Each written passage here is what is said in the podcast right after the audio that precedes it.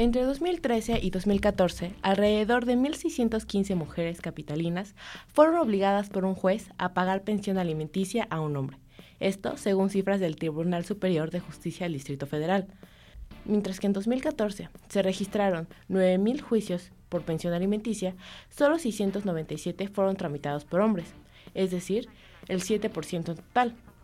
Para explicar las razones de esta diferencia, pedimos a Carlos Díaz, abogado postulante con experiencia en materia familiar, que nos concediera una entrevista para así resolver estas dudas. Buenas tardes, Carlos. Eh, nuestra primera pregunta para ti es si es complicado en México que los hombres reciban una pensión alimenticia para sus hijos.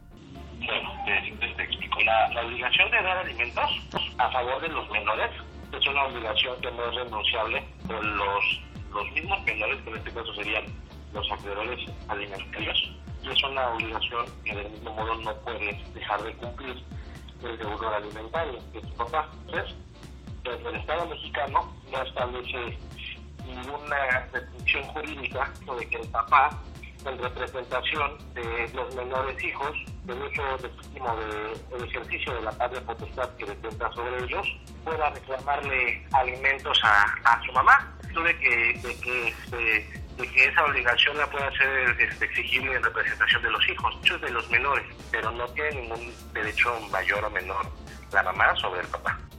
Mm, entonces, ¿por qué la mayoría de los casos se resuelven a favor de las mujeres? Lo que sucede de forma genérica es que el papá abandona el domicilio conyugal por cualquier situación eh, de infidelidad, ya no está a gusto, lo corre la esposa. Entonces, quien tiene que acudir a solicitar los alimentos para los menores es la mamá. Finalmente, eh, ¿nos puedes decir si existen casos de hombres que tengan la custodia de sus hijos y no pidan pensión alimenticia? Esa es, esa es, una situación de falta de conocimiento por parte de la sociedad, porque como te repito, la obligación es irrenunciable. Entonces debemos de quitarnos ese, ese prejuicio que existe y ese, ese ideal respecto de, del género, de que, bueno, si yo soy papá, yo soy proveedor, yo los tengo, yo los mantengo, no necesito que ella le pague una pensión.